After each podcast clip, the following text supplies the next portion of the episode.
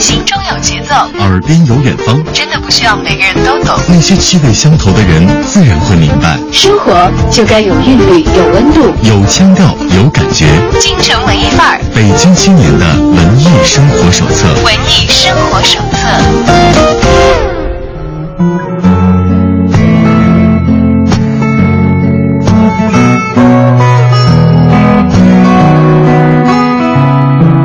欢迎走进清晨文艺范儿，打开北京青年的文艺生活手册。而在我们今天的直播访谈阶段呢，我们又将认识一位文艺小伙伴。可能对于在京城的文艺青年来说，去看戏是一件再平常不过的事情了。在台上，也许有你熟悉的演员，有你陌生的新的故事轮番的呈现。也许你在城中有偏好的剧场，也许你有非常偏好的看戏的时间。但是你知不知道，为你奉献这一切的背后，幕后的人们他又有着怎样的生活呢？当然，也许你说我经常会听你的节目，我们知道有一些演员他们是怎样怎样的，而演员在自己的生活圈子里也会按照既定的轨道进行运行，而有一些人他们的工作就是搭建这样的轨道。今天我们为大家邀请到节目直播间的，其实正是一位戏剧界的幕后英雄。我们欢迎北京世纪华鹏文化传媒有限公司的创始人兼总经理，我们八五后的创业代表，我们的汪鹏飞来到直播间，欢迎鹏飞。Hello，大家好，你好小张。哎呀，鹏飞是非常温和的一个人，你看到他的样子的时候，你不太容易第一时间把他和老板啊、啊总经理啊、创始人啊这些名头联系起来。呃，正因为他也是眉清目秀的一个温温和和的男孩，你倒更觉得，啊，他要如果他告诉你他真的是从中戏毕业的话，你更觉得他有有可能是不是表演系毕业的，从事这个文艺的台前的工作。但恰恰不是，他是一位实打实的幕后英雄，所以。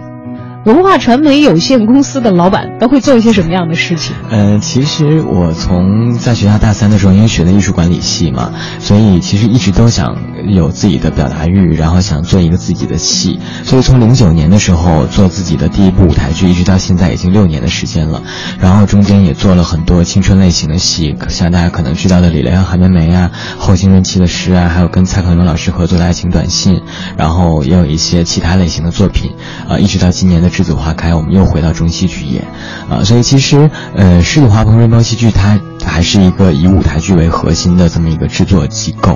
啊，其实并没有所谓的传媒公司或者想象的那么浮夸，它就是一个很实打实的，完全我们只做舞台剧演出的一个团队，嗯，一个平台。因为也是诞生在六年之前的，所以当然是具备我们这个时代。所运作的这个戏剧界的一些我们小小的机构的一些特征是在我们的身上的，嗯，就像刚才鹏飞给了一个非常清晰的定位，说我们的团队其实主要做的是舞台的戏剧，嗯，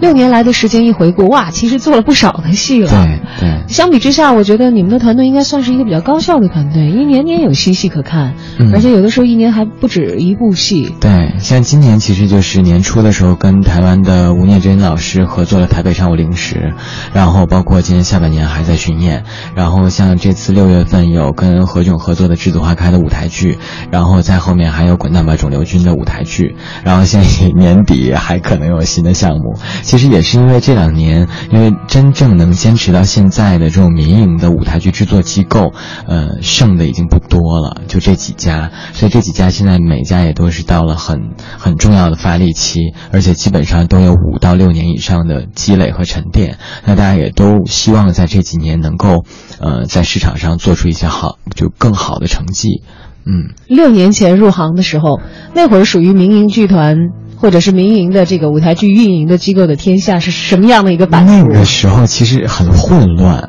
就呃，其实我们经常说上海的市场比北京的市场更好，因为上海的市场我们经常说它的观众或者是它的市场已经被洗过一次了。那北京其实在我刚刚创业的时候，那时候舞台剧市场是最混乱的，真的很多乱七八糟不知道从哪儿来的戏，然后也有很多，因为舞台剧相对来说可能门槛比较低，入门门槛比较低，所以可能有一些公司他想进入文化行业行业，然后第一个第一个项目就会选择一个话剧。但是，呃，也就是因为这样，所以那个时候其实舞台剧场流失了很多观众。比如说，很多观众他第一次走走进剧场，但是他看到的是一个效果不是那么尽如人意的戏，他可能下一次就不会再有这个消费习惯。所以那两年是挺难的，就是在一个大浪淘沙的阶段啊。然后慢慢慢慢的就是呃，其实那个时候市场也也已经有一些细分的格局出来啊，比如说像莫庆辉老师，他可能是先锋类型的戏，然后像呃像北京人艺啊、国画，他们是比较经典类型的，然后像开心漫画是比较喜剧风格的。所以其实呃，我们也是通过从零九年开始到一零一一年才确立了以青春类型为核心，因为其其实青春类型在电影上是一个非常大的类型片，嗯但是在舞台剧行业还没有人专门在做青春类型。那我们那时候也是年纪很小，我创业的时候才二十二岁，做李兰也是刚刚走出校门的年纪。对我那时候就觉得，呃，想要打动观众，你首先作品要打动自己。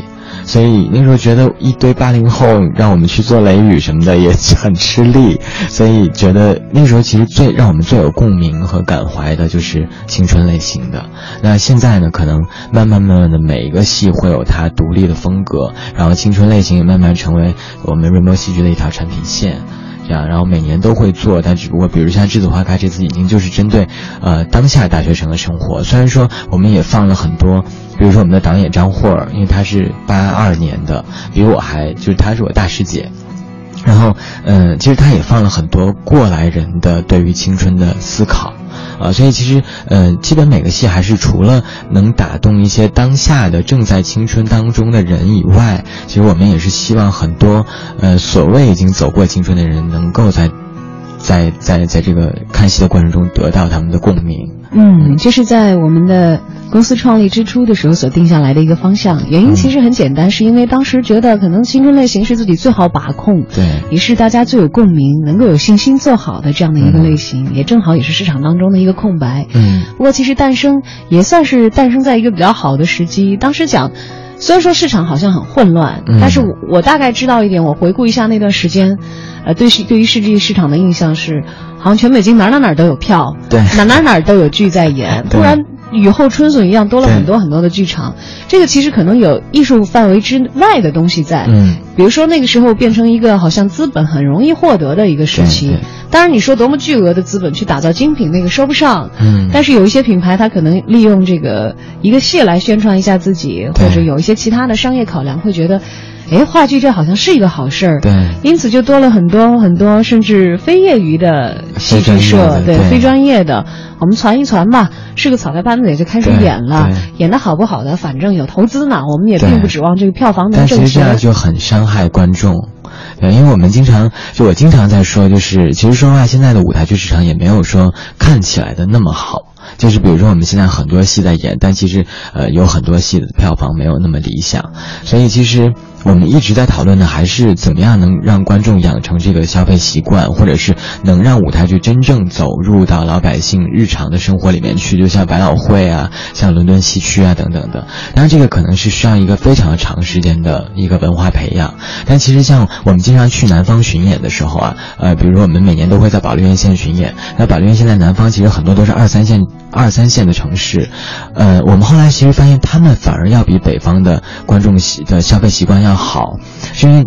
当地只有一个剧院，就比如说当地的保利剧院。那保利院线他们每年引进剧目的时候，还是会有他的作品的质量上的考量，所以以至于这个地方慢慢慢就养成大家对他是有信信任度的，就觉得在这个地方演出的，不管是音乐剧还是舞台剧还是舞蹈，都是在一定的层面基础上，所以它慢慢这个地方就是它的消费习惯越来越好，越来越好。啊，所以其实这两年我们说稍微庆幸一点的就是，可能很多人发现舞台剧不是很赚钱，所以就呃来试了一两次试水的，也就后来就没有再做了。然后慢慢的呢，呃，可能先有一些品牌慢慢形成，然后老百姓也也开始呃对一些品牌有认知，那可能对对有一些不是很好的戏就自然就淘汰掉了。嗯，要培养一个市场，那不是一件容易的事情啊。但是要让一个市场逐渐的走向成熟和更加的高品位的话，更多的还是呼唤的是大家通过观和演，嗯能够诞生更多好的作品。因为一个好的作品的生命力，它可能是一下子会激发很大面积的市场活力的。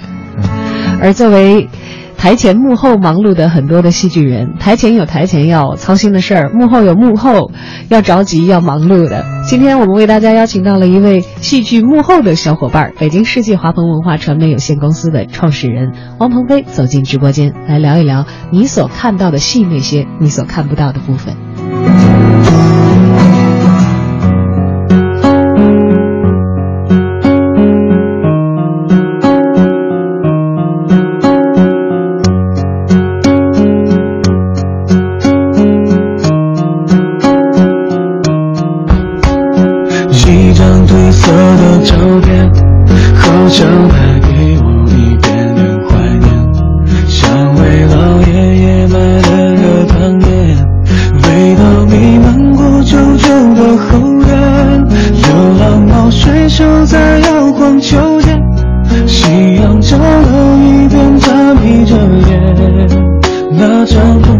你的明信片，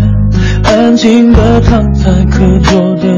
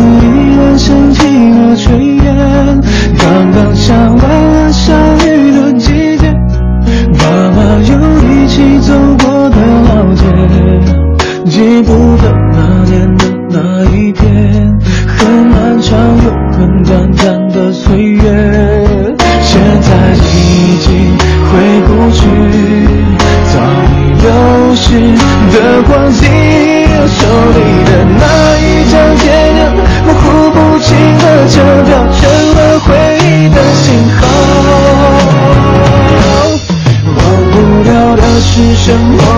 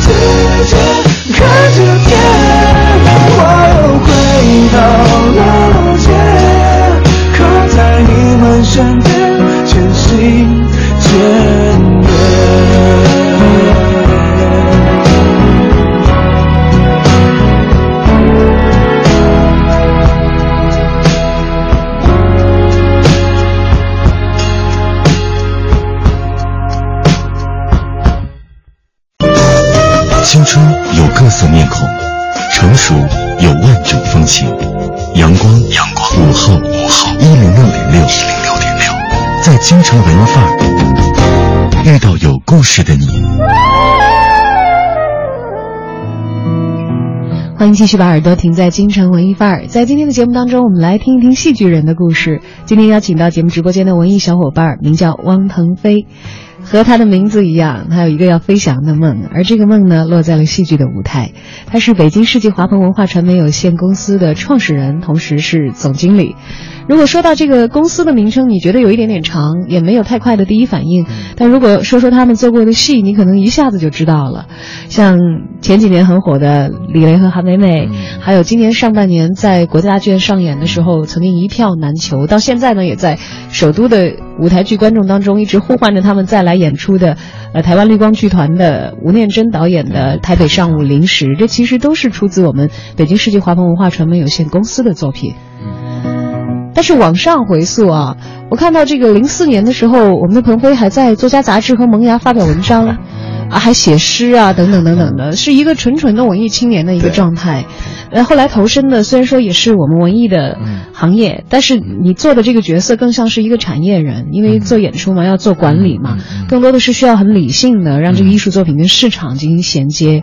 需要老板的头脑，不管有没有，也要训练自己逐渐有，有老板的本事才能够把自己这个摊儿给它支起来，对吧？从文艺青年 转型到要深入思考创业的问题，要有一个比较理性的商业头脑，这个过程。是怎么进行的在你的身上？其实我觉得我的青春真的可能有很多人觉得，你看你才二十八岁，然后你创业六年，很多可能从外面人看来你已经还挺成功的，挺风光的。对，但其实我经常想说，其实我真的觉得丧失了很多青春应该有的东西，就包括其实呃我在上念念念念大学之前是那时候就文艺青年嘛，像你刚才说的还写诗啊，然后呃还发表的这个作品还都挺不错的，所以在上上大学之前本来想说，哎我。大学毕业的时候要出一本诗集。结果呢？后来其实我本来是要考戏剧文学专业，后来结果误打误撞就念了中戏的艺术管理。那艺术管理它就是做演出制作的。然后呢，你看看，其实，在上学阶段，你就慢慢的要转向呃跟人不停的交流啊、沟通啊、管理啊、协调这些工作，以至于我在大学四年一首诗都没写出来。所以大学四年变成了创作的暂停期，是吗？一首诗都没写出来，就是你整个人没有办法像以前那么那么沉浸下去啊！你可能更多想的还是就是管理啊、维护。户啊，这些包括人际关系啊，然后尤其是从大三创业开始，到后面就更难了。就现在其实慢慢，那比如说看书，可能还是我还是尽量能挤出一些时间，因为其实我们包括其实像爱情短信啊、后青春期的诗都是小说改编，所以其实我们还是要保留很多我们对作品的这个辨识度，就是我们要知道什么作品有可能被搬上舞台剧的舞台啊，所以还是会看很多作品，但是那个跟你曾经的那个创作的感觉就完全不一样了。嗯，所以就是就连看书的时间非常非常压缩，就很难说我再去做一点别的很文艺小资的事情或者青春应该有的事情，就基本从从零九年到现在，尤其那时候第一个戏上来就做了一个青春，就做了一个商商业的音乐剧，所以压力特别大。然后一个二十二岁的，现在想起来真的是孩子了，嗯，毛头小伙子。对，二十二岁自己第一个戏就，虽然之前也也就是上学的时候跟了很就是就在不同的剧组、不同的职位有过很多实习，那你自己第一次做制作人做这么大的戏，还是压力非常大。从那时候就一直神经衰弱、失眠，一直衰弱到现在吗？现在还是就反正中间几年还是挺严重的。曾经非常的焦虑，对，现在偶尔也会挺焦虑的，因为就像我刚才说，这两年大家对你的期望值也越来越高，你也希望能把握住呃这样的一个市场的机会，然后也不枉费自己曾经这五六年的坚持，因为确实是，呃，中间有几度是差点放弃的，因为身边其实很多人也在做影视啊，在做可能看起来这个在在这个经济效益上会更好的一些行业。对，你是中戏的，你们学校有演员拍戏出名了，嗯。有人拍电影赚钱了，呃，年轻一点的可能学这个幕后的其他嗯工种的同学。也许去到一个电影剧组，电影赚不赚钱，赚不赚多少票房，分不分到他们手里，这个不管。但至少我拍一部电影，我有实打实的酬劳，我拿到手里；我拍一个影视剧，我也有不菲的收入，至少是可以保障我两到三年，我可能不用特别着急的出去赚钱了。嗯，确实是，嗯、因为其实我就是稍微不要脸的说啊，就其实，在学校的时候还是挺优秀的，就包括毕业的时候也有很多还挺多选择的。但那时候因为毕业的时候就已经刚刚做了自己第一个戏，而且说实话，那个戏其实还是挺有挺多遗憾的，毕竟自己第一次做这种大剧场的商业戏。其实我这个人是属于比较要强，就是我希望在这个行业，我在哪儿跌倒在哪儿爬起来，我能够继续证明自己，而不是让别人觉得啊，你做一个戏，然后可能不是特别成功，你就马上去做别的了。然后另外，当然也是因为我对这个行业，对于舞台有一种特殊的感情，就是我觉得现场表演的那种震撼力和冲击力是影视没有办法企及的。所以我觉得年轻人还是要做自己喜欢做的事儿。因为我后来就现在，我昨天晚上也写写东西写到特别晚，然后他们说你怎么还有这么有精力？我觉得就是因为你喜欢这个，所以你愿意付出。然后中间也有还有很也有很多人说你你为什么不去做影视啊什么的？对，那个也是差不多一样的事情，但是好像赚钱都很多哎。对，但是其实对我看来，我觉得要想清楚自己要什么吧。而且，嗯、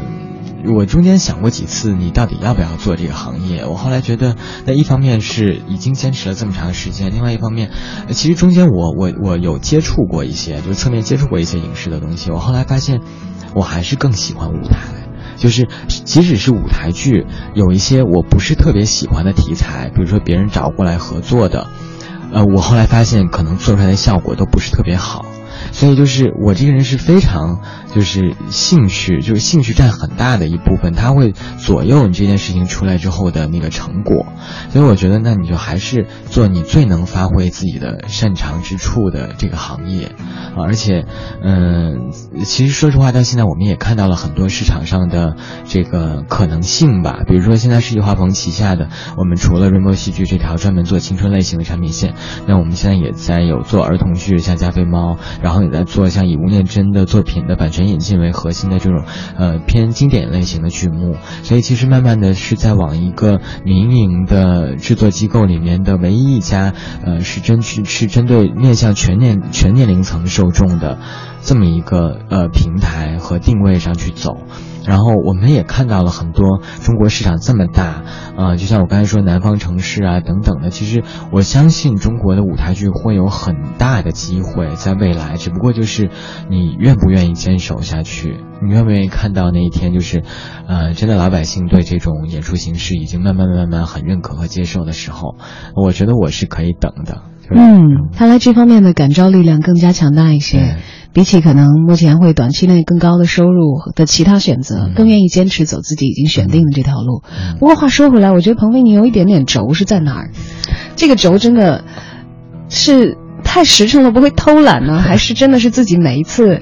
做一个戏的时候是像在考试一样的要考自己？嗯有的人做戏也不会像你们那么费劲的。你看，我看你好早的时候就是改小说，要编舞台剧，后青春期的诗，嗯还要改蔡康永的小说。对其实我觉得这东西有点冒险。嗯世界上现成的剧本千千万万，嗯哪个国家都有大师。嗯当然，你不说那种特别难难度大的，嗯找一个我觉得还不不错的剧本，嗯给他一个中文的脚本，嗯然后来重排。我觉得都比找一些知名的作者，对像九把刀啊、蔡康永啊，嗯有一大票的粉丝。当然，你说优势方可能是他们的粉丝，可能也会嗯追进剧场去看对戏。对。但是，万一要做不好的话，嗯他们的粉丝也是很不好惹的吧？其实从我的角度，第一点一定是这个东西已经非常深入的打动到我了。就是因为我觉得这种东西，就是你去跟人家聊的时候，像尤其像蔡康永啊、九把刀，他们都见见过的合作方太多了。那舞台剧对他们来说，也不是说就是完全以盈利为目的的，所以他们如果愿意交给你做，一定是他觉得你对他的作品有足够的热情和了解。然后包括包括九把刀那个后青春期的诗，是我第一次看的那个小说的时候，我就觉得。有很大的触动，就是不要成为你不想成为的那种人。然后包括蔡康永的爱情短信，其实他讲的更多的是在爱情上的成长，就是呃不要辜负对爱的学习。其实他们有很多在书里面的道理，是我非常有很极大的欲望想把他们搬上舞台，被更多的人看到，然后以不同的形式展现出来。所以这个是最主要的初衷。然后第二点呢，就是我这个人还是就像你说的，我挺轴的，就是我想到一个什么事情，我一定要去试。就我觉得，如果除非有一天，就是他完全跟我说彻，完全一点可能性都没有，那我可能就死心了。但像蔡康永那时候，就是其实前期也挺难的。我如果是对呀，他的剧本的话，我相信竞争也会要激烈一些。就是就是你很难，就是很难让他信任你，因为呃，你像那时候我们也刚刚做了三年，哎四年，然后好，马上跳广告了，我们回来来好好的细细的了解这一段过往。心中有节奏，耳边有远方，真的不需要每个人都懂。那些气味相投的人，自然会明白。生活就该有韵律，有温度，有腔调，有感觉。京城文艺范儿，北京青年的文艺生活手册。文艺生活手册。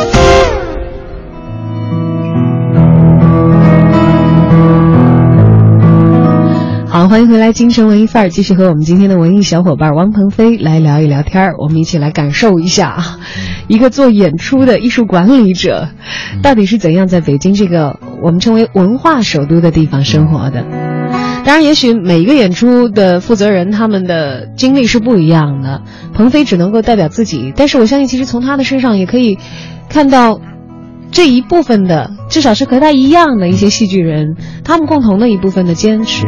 像刚才讲到，他其实，在刚刚入行没有多久的时候，刚刚创业，选择了一条比其他的小伙伴毕业以后都更加难走的路。开始咬着牙上了的时候，其实希望能够跟一些已经比较有市场号召力和有名望的人进行合作。嗯，比如说，希望从蔡康永那里，嗯，拿到戏剧版本的演出的授权，嗯，然后包括整个的打造这样的自己理想当中想要的作品，还有包括九把刀，嗯，九把刀在这个电影票房上的收益，大家也已经看到了。作品的畅销方面，能够让他非常自如的去选择合作方，这都已经看到了。我们刚才讲到的第二个问题就是。这个时候，你想要寻求合作的对方其实是强势的，对，他们有很多的理由对你说不，甚至不给你理由，对，也说不，对。你是怎么把他们拿下的？我印象最深的还是蔡康永的那一次吧，因为，嗯，其实也是他相对来说，台湾的文化圈可能离我们更远一点，所以也是光。找邮箱、找联系方式就找了很久，然后后来也是我非常感谢就是 GQ 的主编王峰先生，然后呃他相当于是帮我联系在前期，然后我们写了很多我们对这个戏改编的设想，呃包括我们整个公司在，因为其实，在那之前有一点点小小的成绩，包括李的寒门梅和后青春期的诗都还是取得了一些反响，而且在保利院线有一些巡演的资源等等的，然后所以就是把整个的简介啊，但是现在看来其实那时候完全。不够啊，就是但是心意倒是很诚的啊，就写了很多东西。但其实，然后我一直在强调说，希望能够就是有机会，我们我我我去拜访一次，但是就杳无音信，就没有回信啊。然后后来几个月的时间，那时候非常煎熬，因为在那之前我们看了半半年的时间，选择了很多小说，后来觉得这一本是最合适做改编的。然后就觉得，其实那部作品真的对我们来说很重要，就是而且我们那时候已经差不多一年没有新的作品了。然后后来我们就那个呃王峰先生就跟我说说，呃，要不然就这样，因为他比较了解我的所谓心路历程嘛，他就说你就不要再写这种这就是这种比较官方的东西，他说你就你就直接给他写一封信，你就写你想做这个东西的最最初的初衷是什么。然后我记得我那封信写了差不多将近一个月的时间，真的，因为我觉得在那之前已经没什么音信了。就是这封信如果有可能，就是再接着石沉大海的话，就没什么机会了。这个项目可能就此打住。对对对，所以就我记得就包括开头的这个这个要怎么 要怎么说呀，整个那个拿捏的那个语言都很难。然后后来。但那封信确实是写的很真挚。后来蔡康永，呃，在后来的时候就已经跟我们合作很久之后，再回头说，当时其实是确实看了那封信，然后他会觉得，呃，这个东西对他来说可能没有那么重要，比如他一个小说的舞台剧改编，但是。他那时候意识到啊，这个东西对于我们一个年轻人的创业的剧团来说，呃，可能会影响到他整个的生命，啊，而且确实是，嗯，我们也做足了所有的准备，然后那封信写出之后，就很快回复说可以去他们面谈。然后我印象很清楚，面谈的那天是我一个人去的嘛，因为本来是要带导演去，结果导演他那个签证没办下来，然后因为时间太赶了，我自己去。然后本来中间人说你应该就去见他经纪人，就先简单聊一下。后来结果没想到我坐那两分钟，然后经纪人说你稍等一下，我们的老板和康永哥。然后就结果后来是那天是跟他们公司直接跟大佬见面，跟老板还有蔡康永老师还有他经纪人三个人，然后就我一个人，就是像接受考试一样，各种问题都有。那真的是因为就准备太完善了，然后包括我们之前系的所有的物料啊资料，我都带了很多纸制品过去，然后那次就非常顺畅啊！我记得那天就是从他们公司下来的时候，我特别想大喊一声。虽然是自己一个人，但是肩负着一整个小小的团队，在大半年里的心血，对，终于是不负此行啊！对，因为其实确实是后来也是《爱情短信》那个戏，对于世纪华邦人斗戏剧是非常大的提升。因为在《李的韩梅梅》和《后青春期的事》之后，大家可能啊知道有有有这个团队在，但是呃，如果太久没有发生或者没有能有延续性的作品，大家就会淡忘你了。所以其实《爱情短信》是又奠定了就是我们。整个青春类型的这样一个定位，所以其实包括今年为什么能够有幸跟何呃何老师合作《栀子花开》。也是因为在我们做爱情短信的时候，然后何炅老师会来探班啊，然后有了解和认识，然后他也觉得我们一直做青春类型的舞台剧，在这方面有很多自己的专业性，所以就是慢慢，其实那之后，包括我们后来又跟吴念真老师合作，其实我觉得，呃，因为像吴念真老师，呃，台湾绿光剧团之前，呃，国家大剧院啊等等的，也也有邀请过几次。那只不过呢，他们可能是完全引进的角度，那引进的角度可能对双方来说都会有很大的难度，因为他的戏，呃，成本也很高，各个方面的。所以我们这次呢，也是采取了一个版权引进，就相当于是我们来制作大陆版，根据他们之前的设计。然后，但即使在这种情况下，我相信也一定是因为之前我们包括从零九年我们跟台湾的可能不是那么知名的团体的合作。到跟九把刀的合作，到跟蔡康永的这次很深度的，呃，他自己作为艺术顾问参与到那个舞台剧，然后我觉得吴吴念真老师会觉得啊，这个团队已经跟台湾合作有很大的，呃很多之前的铺垫，然后而且确实是那个时候就看起来我们整个市场的声量就又不一样了，因为蔡康永呃包括我们跟蔡康永合作的爱情短信那个舞台剧，在去年一四年也拿了。嗯，大剧场票房的前十，全国前十，年度的。然后，因为在保利院线巡演了二十六个城市，啊，所以就确实是整体的市场反响还是挺好的。嗯，我觉得这大概是对做戏的人来说最为实际的一个鼓励啊。我们在市场上也看到了自己的成长，有更加的人知道了我们，在声望上也有提升，而每一部作品呢，也都。冲着要超越上一部这样的镜头去的，要么是做一个新的领域的完全的开发，嗯，这些东西我觉得在精神上对于人和整个团队来说是非常有效的提振，嗯，但只不过就是确实你代价就是太累了，就是我就是属于你会一直赶着自己往前走，你看今年就是《栀子花开》和后面的我们的这个《滚蛋吧肿瘤君》这两个戏，其实是是很近的，就基本上是连续两个月的，那。那我们的考量当然也也是因为我们要一定要在电影前嘛，就比如说《栀子花开》，我们是在电影前的差不多半半个多月首演，然后《滚蛋吧肿瘤君》也是在同名电影前的将近二十多天，所以就是以至于我们把自己的时间弄得非常仓促，也不能说仓促，就压力很大，啊。同时两个重大的项目都在推进，对，一个马上就要演了，还有一个过不了多久就要演了，对，对，压力很大。然后我这个人又属于比较。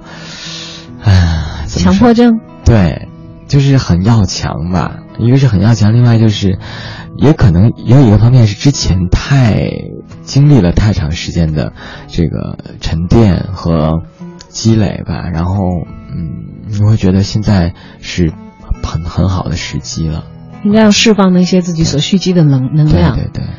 抓住很好的机会，因为有喜欢的题材，碰到不容易。对虽然前后的时间挤得这么紧张啊。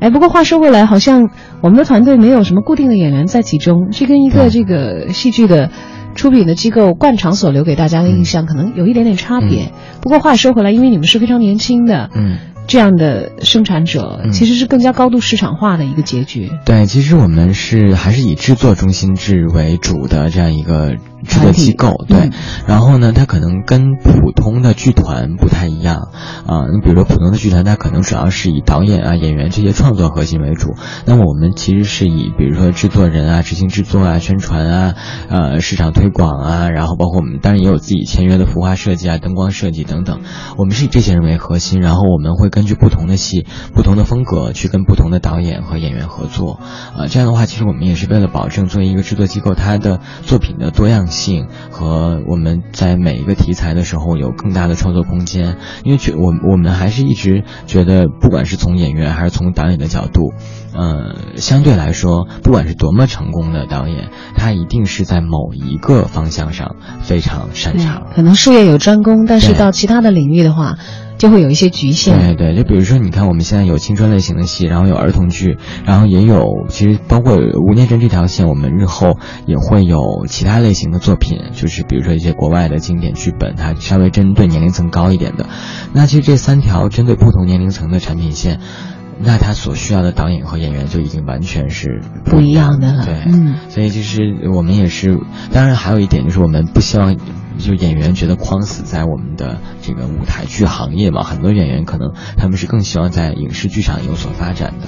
啊。那对我们来说，以现在来说，演员还没有成为制约我们发展的一个因素，所以倒还好，基本都还是根据剧本、根据角色。嗯，而且每一个跟我们的世纪华鹏文化传媒有限公司一起来共同合作完成一部新戏的一些剧团，我觉得包括导演和演员，其实好像都显得非常的愉悦。因为我个人是有、嗯有印象的，嗯当时绿光剧团到北京来演《台北上午零时》的时候，美秀姐一定是担任一个很重要的角色嘛啊！当时说头一天又很密集的排练，又演了第一场以后，说总算是松下一口气，但是如此之紧张，甚至连休息都没有几个钟头的时候来赶宣传的时候，跟我说到我们北京的我们的制作方。嗯 都是很 happy 的，说说我们绿光剧团是一个吃吃喝喝的剧团。嗯那我们到了北京以后，没想到啊，哇，我们制作人 鹏飞比我们还要喜欢吃吃喝喝啊！说就在问这个呃演出结束了以后，呃我我在问他当时去哪里的时候，他说好像我们昨天去了鬼街，然后接下来要去哪里哪里，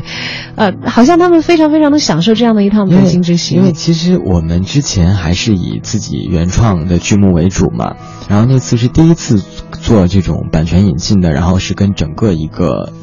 表演团体合作的，然后所以我们也是希望能够留下一个很好的印象嘛。然后这个其实也是跟跟他们的这个习惯有关啊。他们自本本身在台湾的时候也是，就像他自己说的，很能吃吃喝喝集团 所以我不想让人家觉得啊，我来北京演出，然后跟大陆的合作方就觉得我很那个，就是没有他们自己在那边开心啊什么的。因为我这个人还是觉得舞台剧这个行业本身就不是什么暴利行业，然后其实大家来做舞台剧都是希望能有一个开心的氛围，所以其实包括我们自己的自己的戏，我们原创的戏，自己的剧组的时候，也是尽量让大家都在一个轻松的、愉快的范围内。所以后来很多很很多就是演过我们戏的演员都成为特别特别好的朋友，包括这次我们肿瘤君这个主演贾小涵，也是在五年前合作。韩梅梅的时候就是对他吧，对吧对，演演了韩梅梅，然后李韩梅梅那那个戏其实就先先后后演了三四年嘛，啊，然后包括外地巡演啊等等的，在这个过程中就大家这个感情像亲人一样，就是有时候不演没有演出的时候，演员还要要问我约过来 聚一下。说什么时候再演啊，就当聚会啊之类的。所以这次就呃蒋小涵再来演我们的这个《滚蛋吧肿瘤君》这个戏，就非常的开心。嗯，自然朋友多了路好走。我觉得在圈子里的朋友多了以后，要再做一个什么样事情的话，大家可能也会增多很多的默契，嗯对因为已经在实际的工作当中磨合完毕了，大概。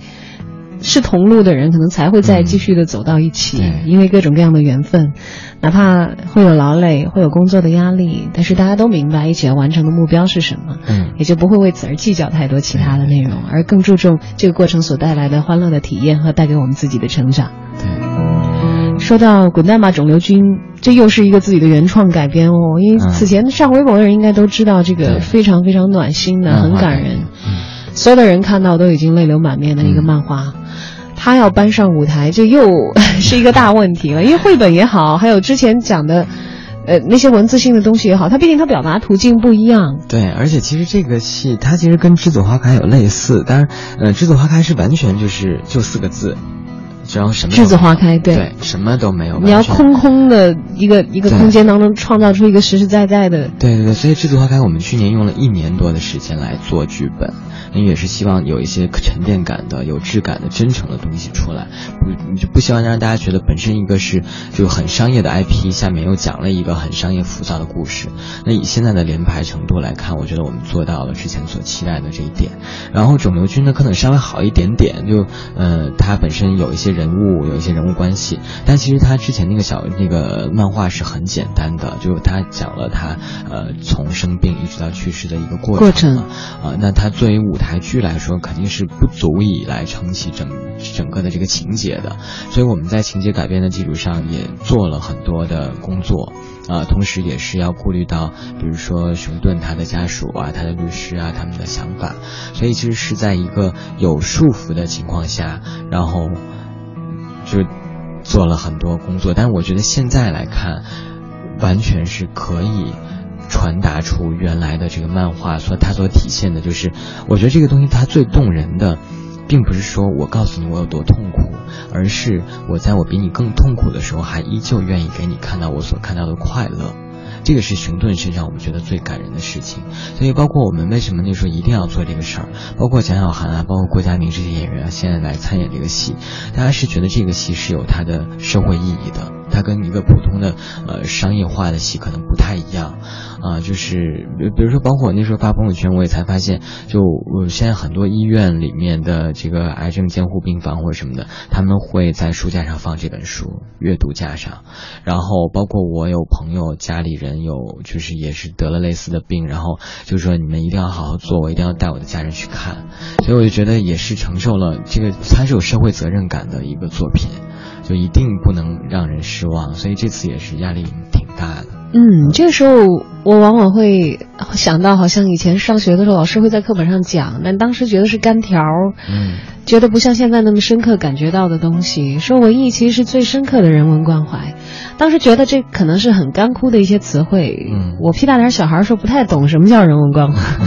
真的不太懂。而虽然在职业的生涯当中，可能这个词会不断的提及，嗯我们也不断的去了解它一些边角的面貌，但是当你没有遇到那些很好的把这个诗这个词诠释出来的一些艺术作品的时候，可能你不足以去理解它。对。当我们的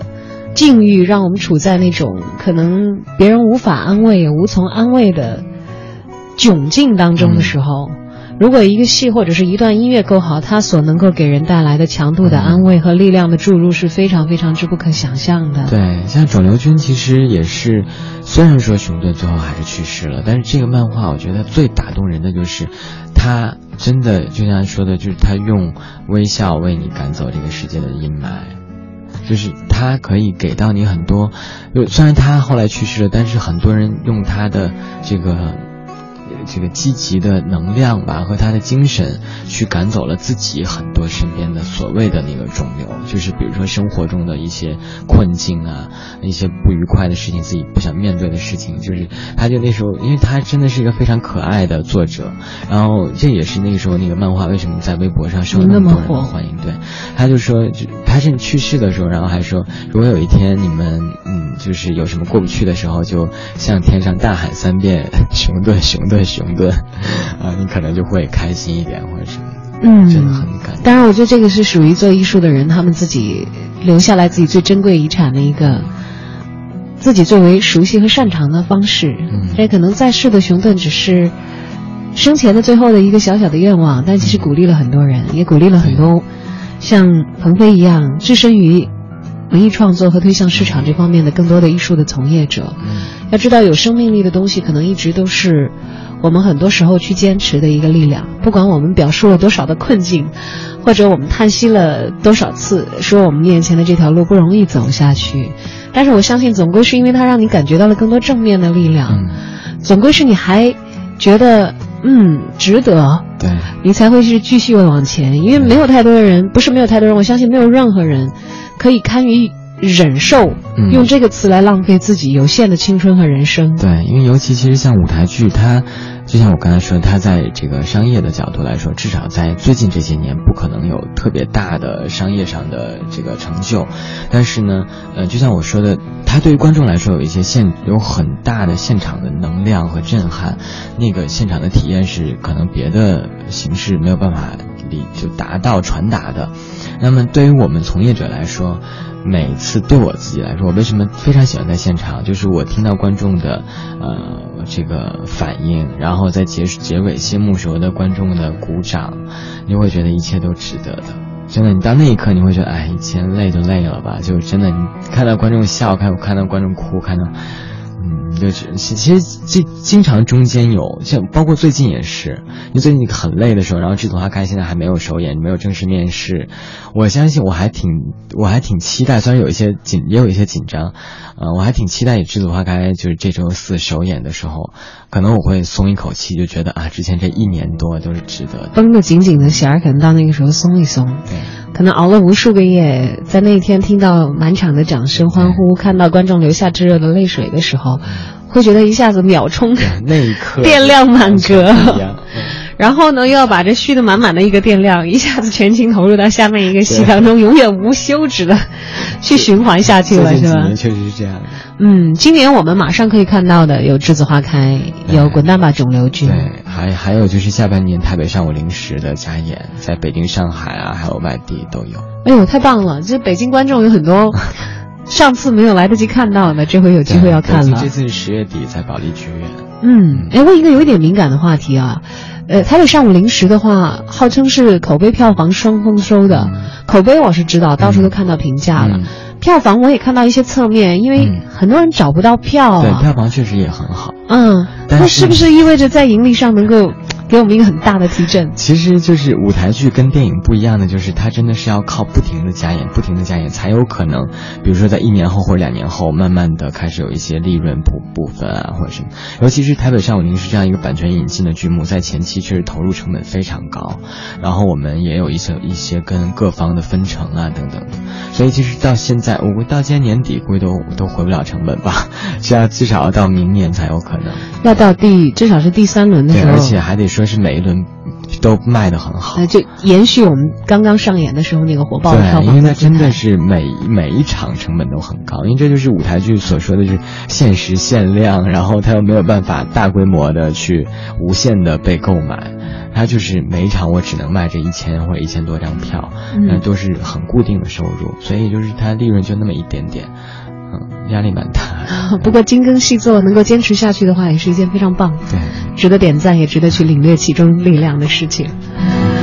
啊，今天非常感谢鹏飞来到我们的直播间。虽然最近可能很忙，熬了很多的夜，还要在下午的时候，呃，额外的挤出一点时间啊，来跟我们的听友们进行一下交流。不过我相信，可能也有很多朋友借由今天的节目，了解到了我们的北京世纪华鹏文化传媒有限公司为大家所献上的近期的一些剧目。可能作为听节目的人，只需要做一个很简单的选择，就是在你打算要走进剧场的时候，做一下浏览和筛选。如果你也是愿意看一出认认真真的戏，并且不愿意浪费自己的时间在一些肤浅和无聊的内容上的话，我相信至少这些要求是我们的戏是可以满足大家的。